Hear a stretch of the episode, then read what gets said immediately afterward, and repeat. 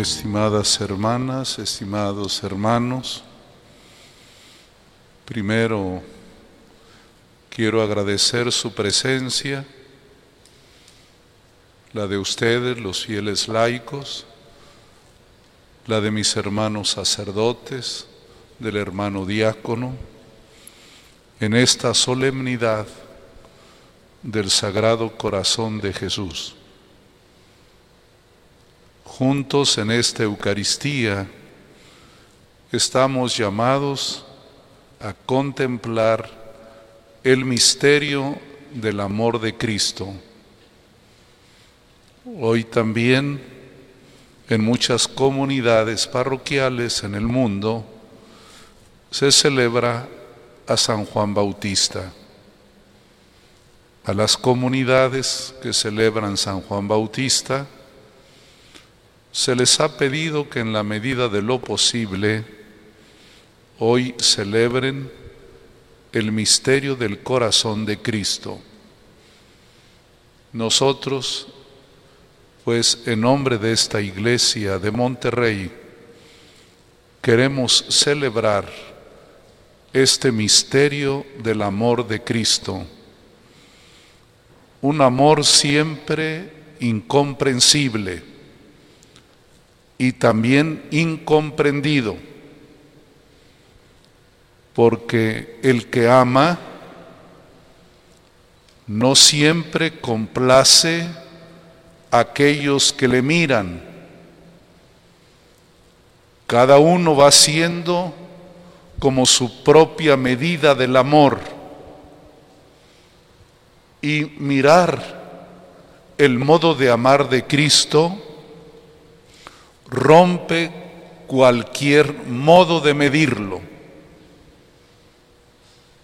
Es tan alto, es tan ancho, es tan profundo que no es posible ni siquiera imaginarlo.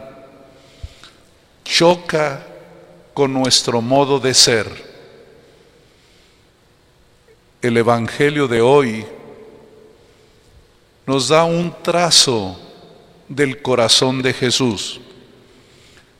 Es más, todo el Evangelio no es otra cosa que la descripción del corazón de Cristo. Cómo ama Cristo, cómo revela Él el amor del Padre los evangelios nos reportan lo que Jesús hizo y lo que dijo en total congruencia. Él hace lo que dice y dice lo que hace. Por eso cuando queremos ver el trazo como la fotografía del amor de Cristo, hay que acercarse al Evangelio. Hay un capítulo muy especial que nos ayuda también y de modo muy claro a entender el amor de Cristo, su corazón. Es el capítulo 15 del Evangelio de San Lucas. Se le llama con toda razón a este capítulo se le llama el núcleo de la misericordia. El corazón de Cristo es misericordioso. Cumple con las dos características del amor del Padre.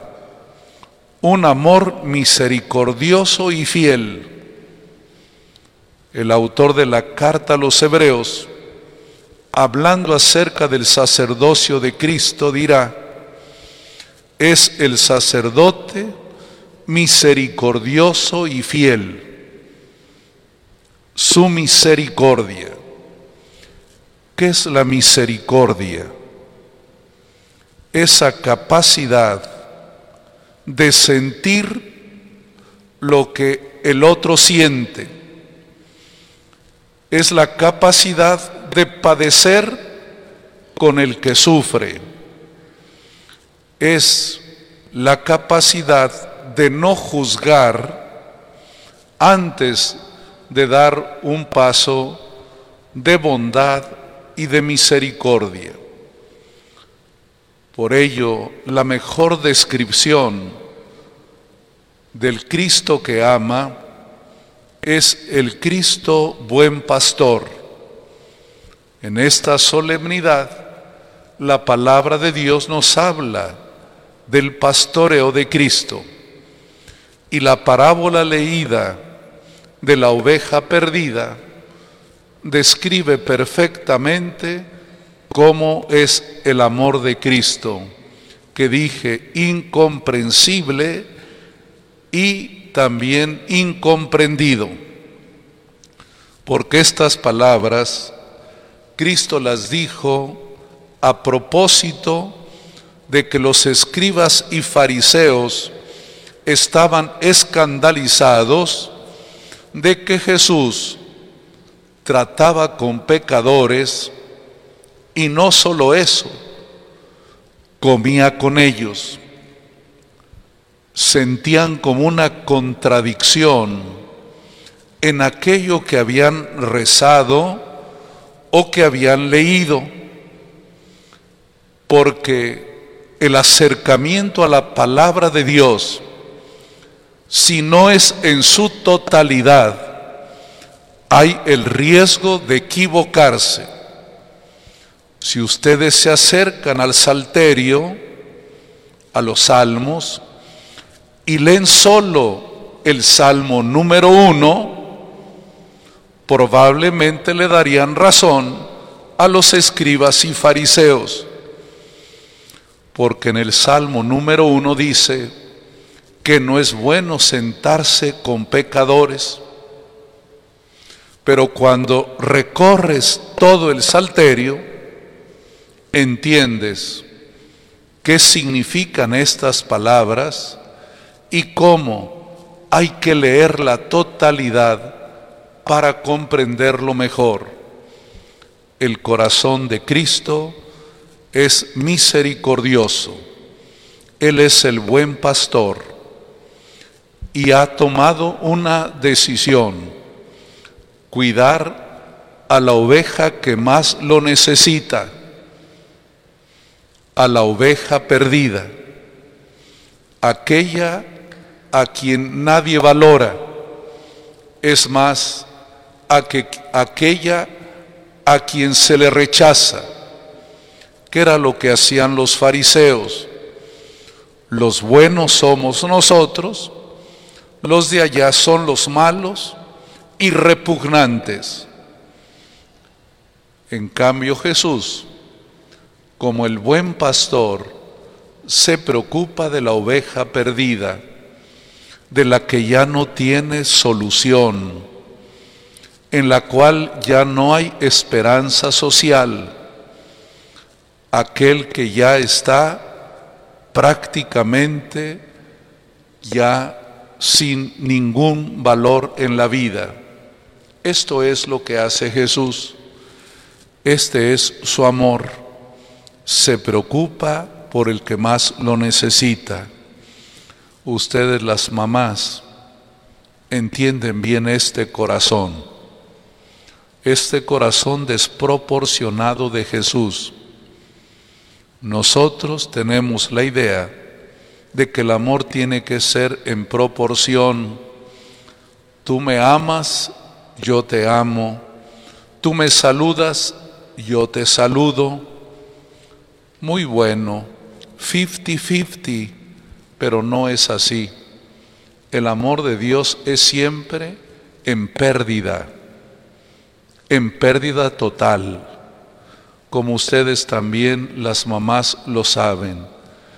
Al hijo, a la hija se le quieren más allá de los resultados se le quiere más allá de que haya o no reciprocidad.